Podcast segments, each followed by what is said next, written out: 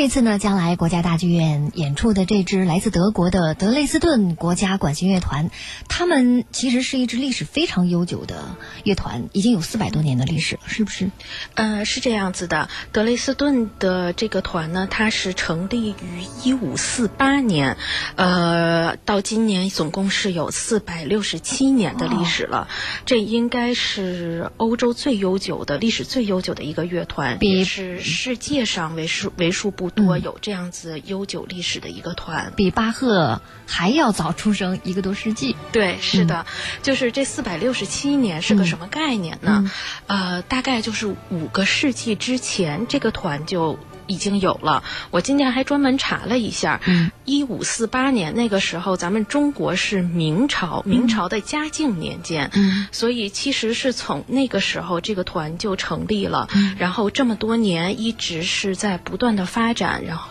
呃，让他们的演奏水平也在不断的提升，呃，一直延续到现在，才能给我们呈现一个怎么说这样子伟大的一个声音。嗯这个团，呃，我觉得咱们还是就拿中国的历史来说，我觉得就好像说是一个明朝的嘉靖年间的一个青花瓷器，嗯经历了这么多年的，甭管是战争还是怎样的变动，嗯呃，到现在还能流光溢彩的摆在。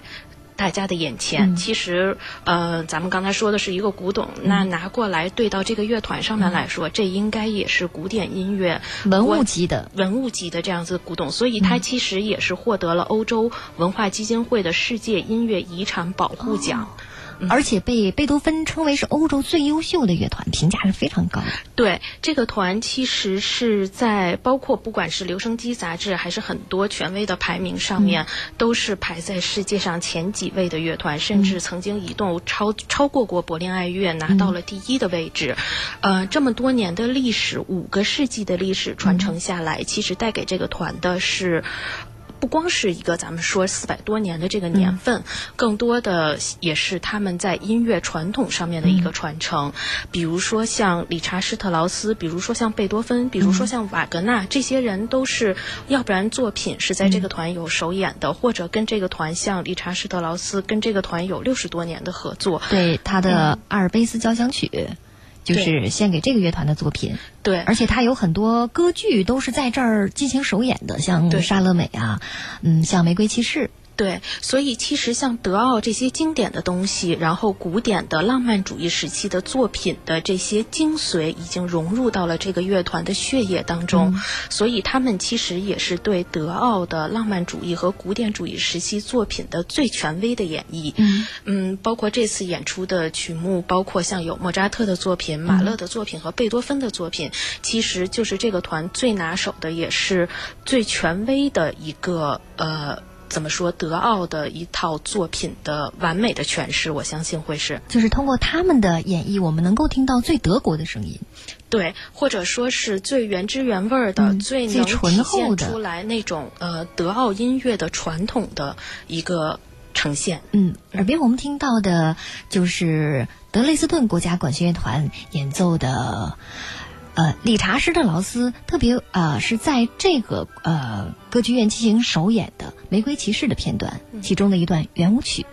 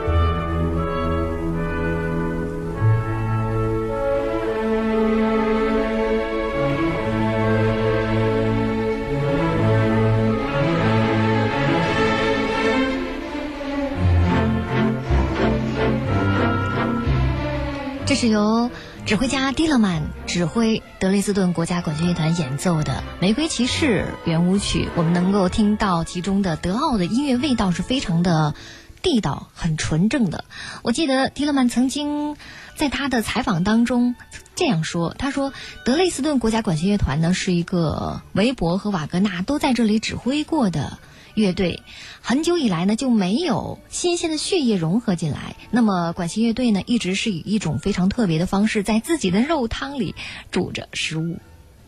也就是说呢，在德累斯顿还有古老的传统存活着，可能很多其他的管弦乐队呢去演奏很相同的东西，去把他们的音乐推向国际的时候，那德累斯顿呢，他们不愧。是一块稀缺的肥肉啊，他这样来形容。其实他的意思也就是说，现在德国的古典音乐也是越来越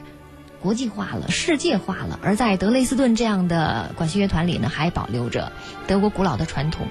是的，呃，毕竟这个团的历史在那儿嘛。我其实还特别清晰的记着，就是上一次德累斯顿国家管弦乐团来的时候的指挥，就是他们团的总监迪勒曼带着过来的。嗯，那这一次呢，呃，带领这支乐团来北京演出的不是迪勒曼了，是另外一位，也是指挥大师，他的名字就是郑明勋。嗯嗯，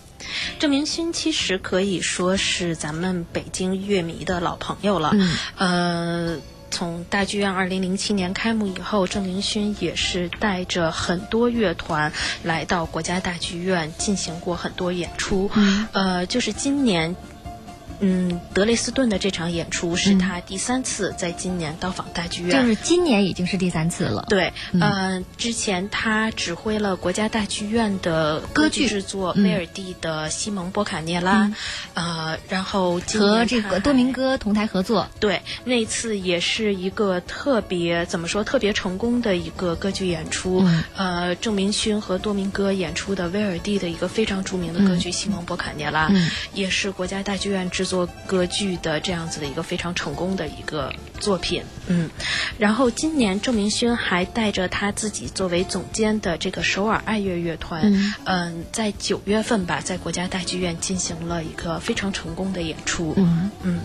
所以这回郑明勋带领着德累斯顿过来，是他在今年的第三次到访国家大剧院了。对，也是跟历史，呃，很悠久、底蕴很深厚的这支来自德国的老牌的乐团——德累斯顿国家管弦乐团来合作。对，呃，郑明勋他虽然是韩国籍的指挥家，但是其实他的活动，呃，除了在亚洲，在欧洲有很多非常主流的乐团，他都是担任总监或者担任呃长期的客席指挥的。呃，比如说他曾经就带着他的他作为总监的法国广播爱乐乐团来过国家大剧院演出，他也曾经跟阿姆斯特丹皇家音乐厅管弦乐团来国家大剧院演出，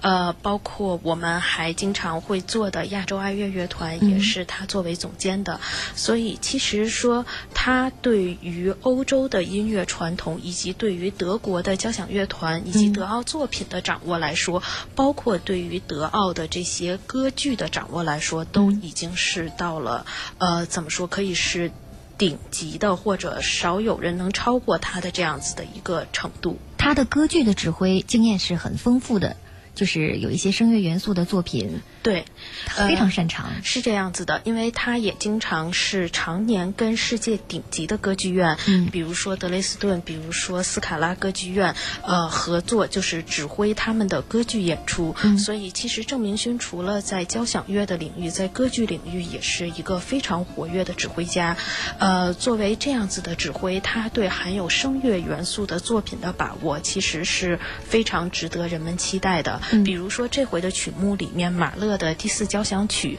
就有女高音演唱的部分，也是非常优美动听的，大家也是可以期待一下。这次请的是女高音歌唱家穆勒。对，女高音歌唱家，青年的女高音歌唱家汉娜·伊丽莎白·穆勒，这也是一个现在正在崛起的，呃，唱的非常好的一个青年女高音。她在二零一四年的时候就被邀请作为萨尔斯堡复活节音乐节的嘉宾，和瑞尼·弗莱明和托马斯·汉普森在蒂勒曼的指挥下进行了演出。那次的演出也是轰动全场的。嗯，那我们先先听为快吧，来欣赏一下这首马勒的第四交响曲当中的声乐的片段，也就是在第四乐章。第四乐章，对。